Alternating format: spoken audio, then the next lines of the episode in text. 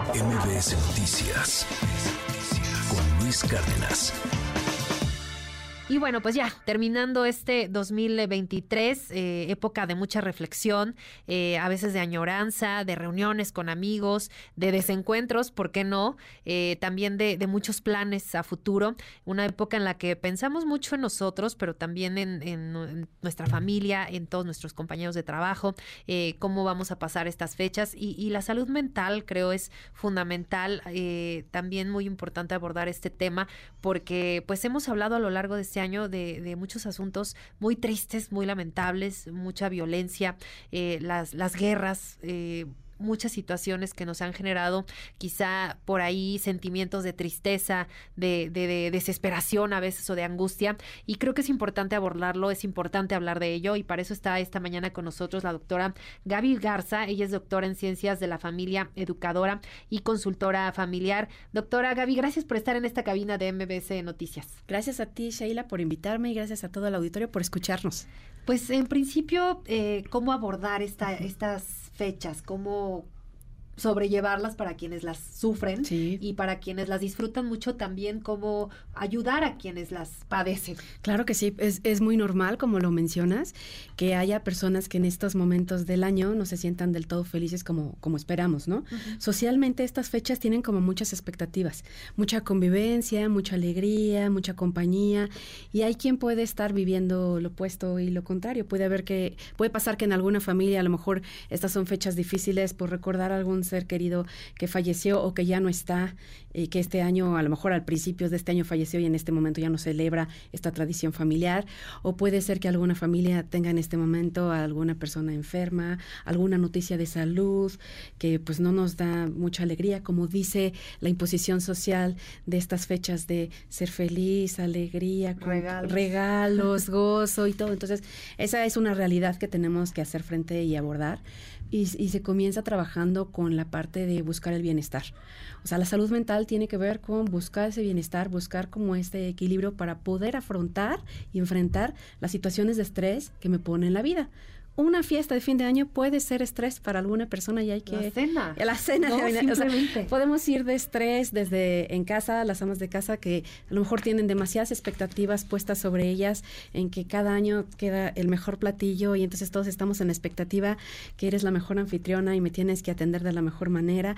Eso también puede generar estrés y hay que aprender a respetarlo. Entonces aquí lo primero sería no tener demasiadas expectativas y, y si quiero hacer yo algo, abrir las puertas de mi casa o yo hacer la mejor cena de Año Nuevo, hacerlo con mucho gusto, hacerlo porque lo quiero hacer, porque así me gusta a mí y no porque necesito el aplauso y el reconocimiento de los demás, porque eso me genera estrés y no me da salud mental. Claro. Claro. Otra cosa importantísima puede ser la parte de las familias que han perdido a un ser querido, que es muy, muy normal muy natural porque pues la muerte antropológicamente es algo que es parte del ser humano. Entonces, ¿cómo podemos hacerlo? Pues a lo mejor ponernos como reto esta cena de fin de año, pues recordar y honrar a estos seres queridos que ya no están con nosotros. Y también, y, lo agrego porque es algo que también pasa mucho, los desaparecidos, las personas que en este momento, las familias que en este momento no tienen alguno de sus integrantes con ellos eh, pasando estas fiestas, eh, esto también creo que se ha abordado quizás a veces poco, pero hay muchas personas que están sufriendo y en estos momentos están enfrentando esa situación. Y a quien está enfrentando esta situación, lo primero que tenemos que hacer es trabajar con mucha empatía. Empatía significa amar mi yo como amo al otro yo. Entonces tenemos que respetar a la persona que en este momento esté sufriendo, ya sea por una pérdida o por alguna persona que no está, por alguna circunstancia, y tratar en estas fechas que no nos este, abata la tristeza y nos iremos hacia abajo, sino más bien cómo podríamos honrar que la persona que ya no está con nosotros este, pueda estar presente sacar yo esa mejor versión mía, a lo mejor mover y adaptar en la familia las tradiciones, que a lo mejor cada año hacíamos cierta tradición, tiene que ver mucho con la familia en tener esta parte de flexibilidad y adaptarnos a lo que hoy es nuestra realidad. Y en estos casos, como mencionas tú, tener mucha autocompasión, mucha compasión. Claro. También otro, otro tema que, se aborda es eh, los padecimientos que empiezan en muchas personas a generar ya eh, problemas de salud, ¿no? Por ejemplo, el insomnio, ¿no? La ansiedad, el estrés, la depresión, ¿no? Y no sé si todo esto se pueda trabajar en conjunto o, o, cómo lo podemos nosotros visualizar para que pues cuando sea necesario de verdad pidamos ayuda y nos acerquemos con un profesional como usted de la salud. Claro, acercarse a pedir ayuda es lo mejor, sobre todo reconocer esos pequeños síntomas. Hablas del insomnio, es muy típico, uno de los primeros. Este, esta como alteración de los estados del sueño tiene que ver con esta ansiedad. Pero el fondo de la ansiedad es, vuelvo a lo mismo, es esta como em, falta de reconocimiento que yo tengo hacia mí y que a lo mejor yo estaba esperando el reconocimiento de afuera y no lo obtuve, o que yo me presiono tanto y me exijo tanto que a lo mejor no soy capaz de darme una palmadita a mí de agradecimiento, una palmadita a mí de decir lo hiciste bien, con eso es suficiente, o yo verme a mí y hacer ese viaje hacia el interior. Estoy a lo mejor más puesto hacia afuera y eso genera muchísima ansiedad. Entonces yo invitaría más bien al auditorio a que en esta época vayamos más a este viaje al interior y dejemos de ver todo lo que no hice y todo lo que no logré, porque creo que eso, es muy fuerte para estas épocas también, tiene mucho que ver con que mm, crezca la depresión, crezca la ansiedad, es todo lo que no hice. Y entonces me voy a enfocar en todo lo que no logré y entonces en mí vienen estos juicios tremendos de soy un fracasado, soy una fracasada, claro, entonces algo que puede ser así de pequeñito como un pensamiento negativo, yo puedo hacer una nube de polvo porque yo tengo el poder de hacerlo. Entonces es la actitud eh, que yo decida tener ante esta situación y adversidad. Eso es clave. A veces somos muy negativos, ¿no? A veces también somos eh, muy autocríticos. Sí. Y a veces, y otra, y otra cosa que a veces no nos la creemos, ¿no? A veces también hay quienes son personas muy exitosas, personas que tienen eh, muchas eh, cosas buenas en su vida, pero no lo reconocen, ¿no? Siempre hay esa falta de, de algo. ¿no? no, es suficiente. exacto, nunca es para mí nunca es suficiente. Esto puede venir igual de un patrón familiar, en donde nunca fue suficiente para alguna figura paterna o materna. Y entonces yo hoy como adulto ya lo asumo como mío y soy una persona que me exijo demasiado, que me llevo al límite demasiado, que creo que me puedo hacer cargo de todo y de todos. Y llega un punto en el que puedes tronar y eso obviamente el cuerpo lo siente y de las emociones vienen las enfermedades. Entonces, como decías al inicio, sí, efectivamente en estas fechas también tiene mucho que ver con que aumentan las enfermedades porque están completamente conectadas a las emociones no resueltas. ¿Y, cómo podemos eh, tratarlo? Obviamente acercándonos con, terapia, con sí. ¿cómo?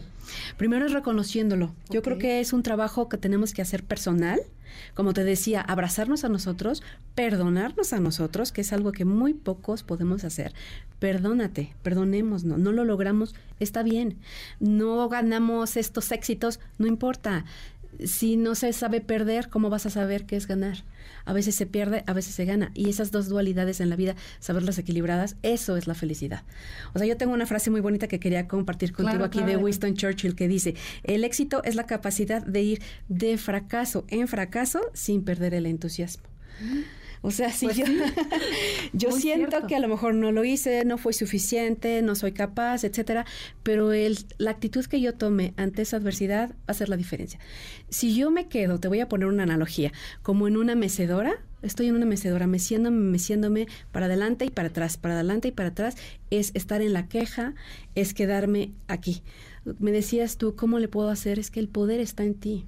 Sal y párate de esa mecedora y camina y traza tu propio camino. Y en ese camino va a haber fracasos, sí, Puede que se presente la enfermedad, sí, pero todo tiene que ver con la actitud que tú tomes. Y entonces yo ahí es en donde invito a, la gente, a toda tu audiencia, a que vea todo el poder que tenemos las personas. Fíjate que la semana pasada te quiero compartir, sí, estaba en la fila del cajero automático, ya sabes, estas fechas que todos queremos ir al cajero. Adelante de mí había una persona que dice a, a mí y a los de atrás, híjole, yo les digo que siempre que vengo al cajero se descompone cuando yo lo toco. Y entonces le dicen las personas de atrás, bueno, ¿qué te parece si te vas al final de la fila? Y yo dije, no, esto es broma. Bueno, pues yo estaba atrás de él. Una vez que él se fue y sacó su dinero, el cajero automático se descompuso. Es en serio, este es un ejemplo muy pequeño. Exacto, exacto. De cómo tenemos ese poder y no reconocemos que tenemos ese poder hacia cosas positivas. Los seres humanos tenemos esa gran capacidad. Entonces tú tienes el poder de elegir el camino que tú quieres trazar, tú, tú, tienes esa fuerza, pero no, no lo creemos, no lo creemos. Entonces yo diría más bien, vamos a cuestionarnos si realmente crees y sabes todo el poder que tienes, entonces prepárate porque tienes que pensar dos veces lo que pides. Claro, más que cierto y además que esto nos abre la puerta a iniciar el año, porque bueno, ya estamos hablando de, este cierre, sí. pero ¿con qué actitud tenemos que empezar el año entrante? Porque bueno, ahorita ya ya fue. Ya fue, ya, fue, exacto, exacto. de la vuelta a la hoja eh, y, ahora cómo podemos empezar, con qué, con qué ánimo, ¿no? A ver, primero vamos a perdonarnos, no lo logramos, si lo logramos está bien. Entonces es como reconocer y pongo la palabra aquí como de rendición, no de que me rindo, sino que me rindo hacia lo que no fue fue y hoy me rindo, hoy me doblo, hoy empiezo de abajo, de rodillas hacia arriba. No sé si me explico en el término de rendición. Me rindo no como ya me voy a quedar con los brazos cruzados, sino que me rindo hacia lo que la vida me quiere ofrecer el próximo año. Y eso se puede lograr con la gratitud. Gratitud con todo lo que se hizo, lo que no se hizo y no quedarme como víctima, sino dar las gracias no mirando atrás, dar las gracias hacia todo lo que viene al frente. Creo que eso es básico y todo eso convertirlo en acciones, porque no solamente es de palabras y palabras, es de acciones. Entonces, mis acciones propias van a crear mi propia vida, mis acciones propias me van a llevar a esa coherencia de vida, a lo que quiero verdaderamente hacer, a lo que pienso, a lo que digo y a lo que hago en una sola línea. Y si a eso le, le podría yo llamar coherencia, coherencia de vida, pero si a eso le sumas la gratitud, yo creo que estaríamos viviendo como ese gozo que es que es vivir cada día, dejar de estar en esta lucha, luchar contra la vida y luchar contra todo lo que la vida me pone, no, es más bien agradezco y fluyo con lo que la vida me quiere poner y doy gracias y confío en mí y si yo confío en mí y yo sano conmigo mismo y yo me perdono y todo todo alrededor de mí se mueve en esta energía de paz, armonía y confianza. Pues ahí está. Qué mejor que empezar así el año, eh, trazarnos sí metas, porque sí es importante trazarnos objetivos claros, ¿no? Eh, también viables, ¿no? Sí, viables. Tampoco, digo, no es que no se valga soñar, pero también ser muy, muy coherentes en, en, en todo lo que queremos hacer. Y, y pues esta reflexión de la gratitud creo que es muy importante porque a veces no agradecemos de verdad todo lo que tenemos. Eh, a veces vemos a personas que de verdad tienen eh, muchísimas desgracias en su vida y aún así salen adelante. Entonces creo que sí, esto que nos dice y nos comparte es básico. Y le quiero agradecer enormemente estos minutos en MBS Noticias. Y nada más para finalizar, ¿dónde la podemos localizar? Nuestros amigos que, quieran contactar. Muchas gracias, Sheila. Me pueden escribir mensajitos o ver mis redes arroba DRA Gaby Garza en Instagram en Instagram. Ahí, ahí la pueden buscar. Y muchas gracias y feliz, feliz año. MBS Noticias con Luis Cárdenas.